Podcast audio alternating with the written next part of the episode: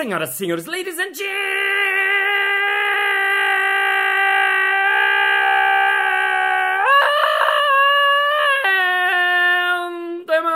mesdames et messieurs, vagalumes e vagalumas de Oliveira. Está começando mais um Balascast Música.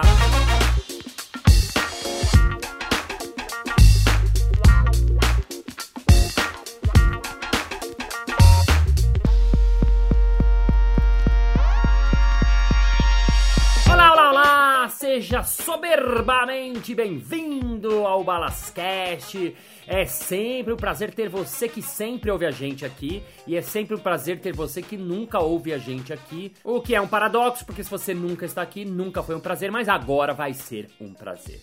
No episódio de hoje eu vou falar um pouco do pré-improviso. O que acontece antes da gente ir pra cena. O que acontece antes do espetáculo de improviso começar e você improvisar e jogar com o público ali na hora, ao vivo e a cores. Então vamos ao episódio de hoje. Now.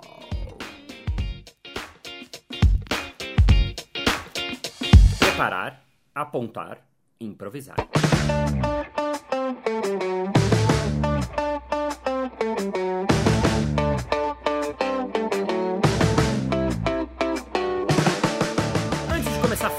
Qualquer coisa sobre improviso, queria deixar bem claro que quando eu falo de improviso, eu não estou falando de gambiarra, de fazer qualquer coisa, de, fazer, de dar um jeitinho. Não é nada disso. Pra gente improvisar, a gente precisa saber muito, muito, muito do assunto sobre o qual estamos improvisando. No episódio de hoje eu vou falar sobre improviso teatral, então, para você improvisar no palco, para você criar um espetáculo ali na hora, você precisa estudar muito o espetáculo, precisa saber muito de improviso para você se aventurar e fazer isso um dia com o público presente ao vivo ali na hora. Semana passada eu tava conversando com o Ricardo Malherbe, um super mágico amigo meu, e ele tava pensando uma palestra de mágica que falasse sobre preparação. E ele me falou: "Balas, preparação na mágica é fundamental. A mágica tem que estar absolutamente preparada antes. Então, antes às vezes é quase mais importante do que o momento onde ela acontece. Eu achei aquilo muito interessante, muito é, é, impactante. Eu nunca tinha pensado nisso, né? E ele falou: é, é diferente de vocês, porque vocês fazem tudo ali na hora, né? E a meu primeiro impulso foi dizer: é, mas a verdade é que não. A gente não faz tudo ali na hora. O improviso ele também tem uma grande preparação. Mas Balas, como é que vocês se preparam pro improviso se é tudo improvisado, se é tudo feito ali? A gente se prepara sim. Por isso que eu disse que o improviso não é fazer qualquer coisa, fazer de qualquer jeito, fazer qualquer negócio, porque ele tem uma grande preparação pra gente conseguir apresentar um espetáculo que seja bacana, que tenha um nível que a pessoa veja e fala: "Uau, isso é muito legal e isso é muito bacana". No nosso caso, eu dividiria a preparação em duas partes. A primeira parte, ela é antes do dia do espetáculo na semana, nos meses antes, isso é fora do dia do show. A gente costuma dizer que a gente não ensaia, a gente treina. Por quê? Porque normalmente no teatro você ensaia uma obra que já está escrita, então você vai ensaiar a sua fala, o seu personagem e tal. A gente não, como a gente não sabe o que a gente vai fazer, a gente treina. Então a gente treina desde os fundamentos do improviso, né? O grupo se conectar, o grupo aceitar, o grupo entender quais são os universos de cada um. Fazer uma comparação pífia com o futebol é como se antes do dia do jogo, o jogador pode treinar passe, ele pode treinar cruzamento, ele vai conectar com o grupo ali, mas o dia do jogo é o dia do jogo. Não dá para saber o que vai acontecer, então não dá para você prever tudo, então não dá para treinar tudo, por isso que é um treino e não é um ensaio. Nesses dias, a gente se junta normalmente em sala de ensaio e faz exercícios, faz jogos, experimenta, erra, erra muito, erra para valer, erra com tudo, né? O improviso, ele tem essa coisa que o erro é parte do trabalho do improviso. Então, a gente tem que errar bastante em sala para quando a gente errar em cena, a gente tá acostumado a gente brincar, a gente lidar e eventualmente transformar esse momento de, entre aspas, erro num momento de grande acerto, no momento que vai ser um golaço, no momento que o público fala: "Nossa, ele conseguiu transformar aquele momento que estava indo embora num momento golaço" e isso o público dá valor, o público aplaude, o público gosta muito. E o segundo momento é o dia do show, o dia propriamente dito, o dia que a gente chega no teatro e começa um aquecimento, uma preparação para aquele evento que vai acontecer ali na hora. Pode parecer estranho, mas sim, a gente tem que se preparar. Não dá pra gente chegar no dia, opa, chego do carro, vai lá, entra e sai fazendo. Não. Até daria, mas provavelmente vai sair ruim, porque é importante a gente ter essa preparação. Eu diria mais, é fundamental a gente ter essa preparação. É diferente, talvez, no stand-up, que o cara pode chegar. Normalmente no stand-up a galera chega muito perto do show, 5 para as 8, o show às 8, chega às vezes às 8 em ponto. Não, a gente chega muito antes, né? Pra gente poder se preparar, pra gente poder poder se conectar e fazer um espetáculo digno do que o público pagou para ver.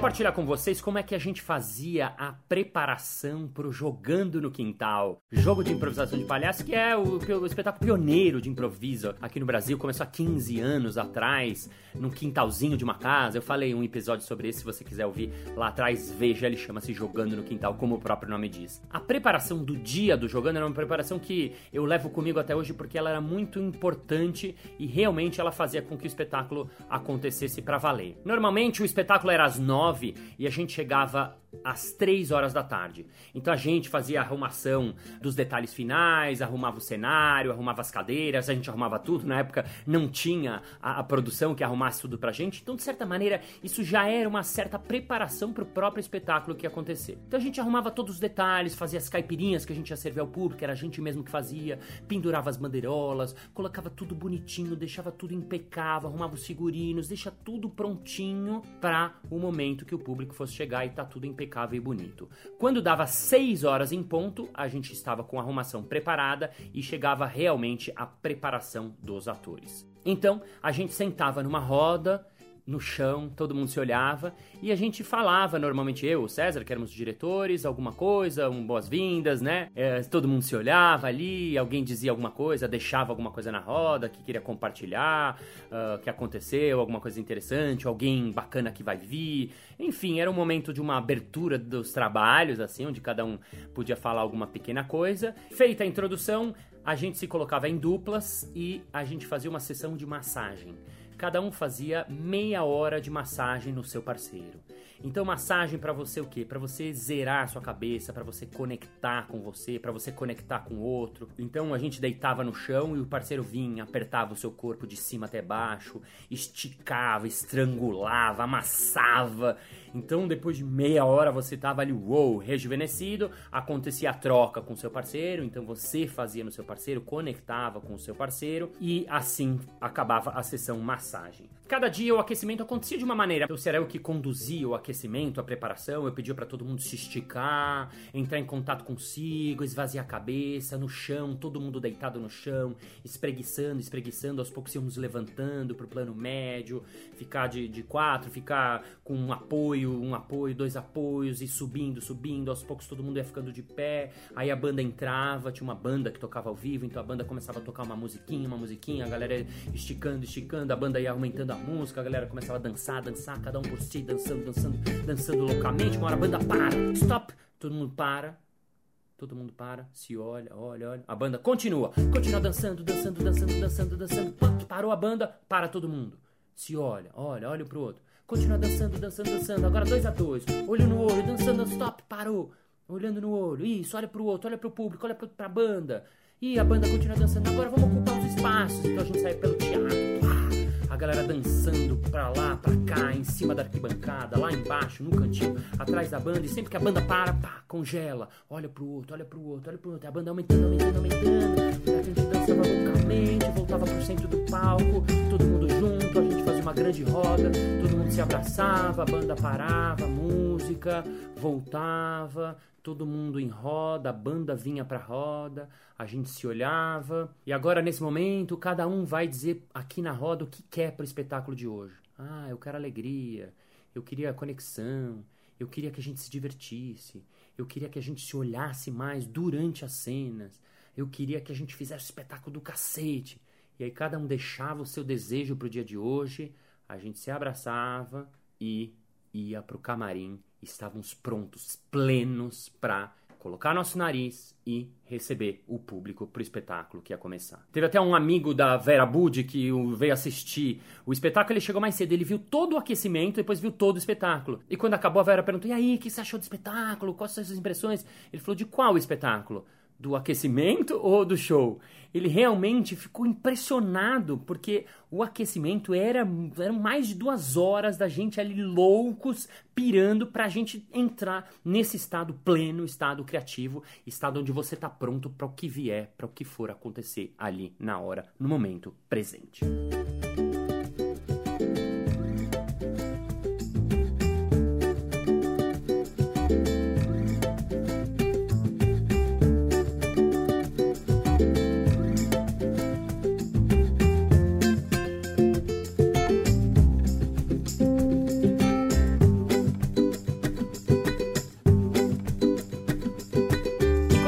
Trabalhar os jogos de improviso, conhecer novos jogos, pesquisar na internet. A gente começou a frequentar festivais latino-americanos que a gente via a galera fazendo jogos novos. A gente falava, nossa, a gente quer fazer esses jogos. O que acontece? Para você levar um jogo ao palco para mostrar para o público, esse jogo ele tem que estar tá entendido. A gente tem que entender qual é a mecânica, o que tem por trás do jogo. Então, por isso que a gente normalmente, quando faz um espetáculo, se encontra uma, duas, três vezes por semana para fazer esse treino. Então, por exemplo, a gente viu um jogo que chama-se Jogo do Quadrado, que é um jogo difícil de fazer porque são quatro histórias com um tema e o público vai assistindo o desenrolar dessas histórias. A primeira vez que eu vi, eu falei: Nossa, esse jogo é muito difícil. Eu vi na Colômbia os caras fazendo, eu não sei se a gente consegue fazer. Então o que a gente fez? Leva pra sala de ensaio. Aí faz uma vez, faz outra vez, entende, faz mais uma vez. Quem tá de fora dá feedback. E a gente vai treinando o jogo para quê?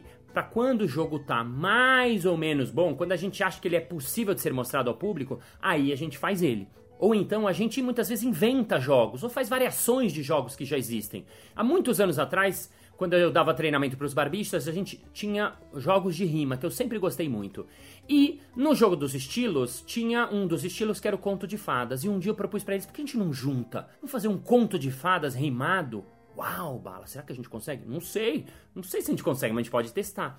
E a gente testou, não sabia se ia rolar, fomos entendendo. Puxa, pode ter um narrador, pode ter a musiquinha que dá tempo pro ator pensar, pode ter o conflito do, do conto de fadas. Como é que funciona? Ah, tem um bonzinho, tem um malvado, aí o bonzinho ele tá mal, o malvado faz alguma bruxa, faz alguma bobagem com o outro, daí ele tem que no final se transformar e é, é, viveram felizes para sempre. Então a gente tem uma estrutura, o conto de fadas, normalmente. Ah, então a gente tem que pensar que sempre nisso, tem que ter isso, tem que ter aquilo. Então a gente vai pensando o jogo. Óbvio que a gente só sabe se ele dá certo ou não quando tem público, porque essa é a graça do improviso. Só acontece ali na hora. Mas o que, que a gente fez? Fizemos alguns ensaios e provamos. Aí deu muito certo e aí virou um dos jogos que a gente fez. Outra aula de preparação que eu tive foi com Christian Moffat ele é da Bélgica e fui fazer um curso que ele chamava de Clown Relationnel, que era um curso específico para o trabalho do palhaço em hospital. Esse cara é um cara incrível, eu já falei sobre ele num episódio anterior que eu falei sobre palhaço em hospital. O curso eram quatro módulos, durava um ano, tinha toda uma preparação para você começar o trabalho no hospital.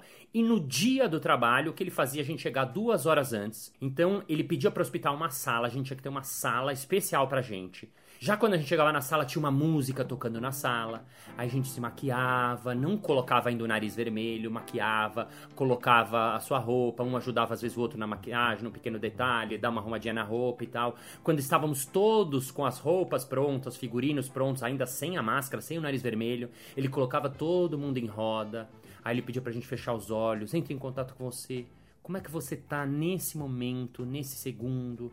Respira, sente seus pés, tornozelos, joelhos, quadril, sua coluna, barriga, coração, os braços, a sua cabeça, conecta você, esvazia a mente. Então ele fazia uma meditação com a gente ali, que durava 10, 15 minutos, onde você realmente zerava tudo.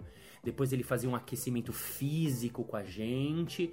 E depois de uma hora ele falava: Bom, agora é o momento de você colocar o nariz, colocar a menor máscara do mundo. Então cada um ia pro seu cantinho, cada um tinha o seu pequeno ritual para colocar o nariz, de olhos fechados. E pum! Aí você abria os olhos e aí começava o trabalho. Quer dizer, tem toda uma preparação para você chegar naquele momento de improvisar, de fazer a coisa acontecer. E ele dizia que 80% do resultado de um bom trabalho no hospital depende do aquecimento, depende da preparação. É claro que isso não dá para ser medido em números, né? Mas olha só, 80%. Quer dizer, ele dá uma relevância gigantesca para esse momento de preparação, para esse momento de aquecimento, para esse momento pré antes do improviso começar e do improviso acontecer. Enfim, improvisar é legal, é bacana, é divertido, é incrível, mas demanda muita preparação. E você? Como é que você se prepara para suas apresentações? E apresentação pode ser um monte de coisa, pode ser uma palestra, pode ser uma aula, pode ser um speech que você tem que dar para investidores, pode ser um pitch que você tem que dar numa startup, pode ser uma fala que você tem que fazer para o seu time, ou pode ser qualquer coisa que tenha você, o público e algo que aconteça no aqui, agora, no momento presente. Porque quanto mais aquecido, quanto mais preparado, quanto mais pronto você estiver, mais você vai poder improvisar, mais você vai poder jogar com o que acontece e assim viver um momento pleno, incrível e feliz. Fim do episódio.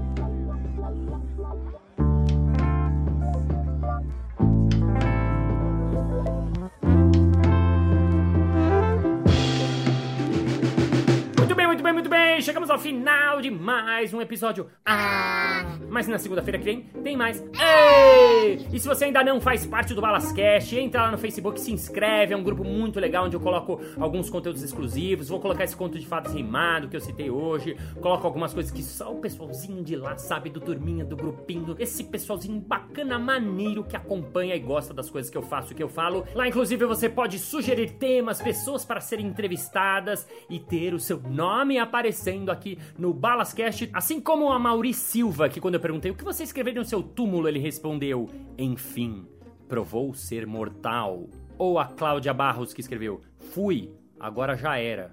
Ou então o Henrique Soares Silva, que escreveu: Day Blue Screen. Ou então a Jacqueline Greenblatt, que escreveu: Um dia a gente se vê. Thank you very much for appreciation, for happiness, for here, and everybody have our no Julia, thank you, grateful feeling of knowledge, of benefits, and like express the words or the wise, and thank you, hands off, five personal blame and responsibility, and see you next Monday. Thank you, bye bye. Tornozelos, joelhos, quadril, sua coluna, avião. E você? Como é que você se apresenta para sua apresentação? Opa, você se apresenta para sua apresentação. Qual masculino de Luana? Solano. Fred Mascarenhas.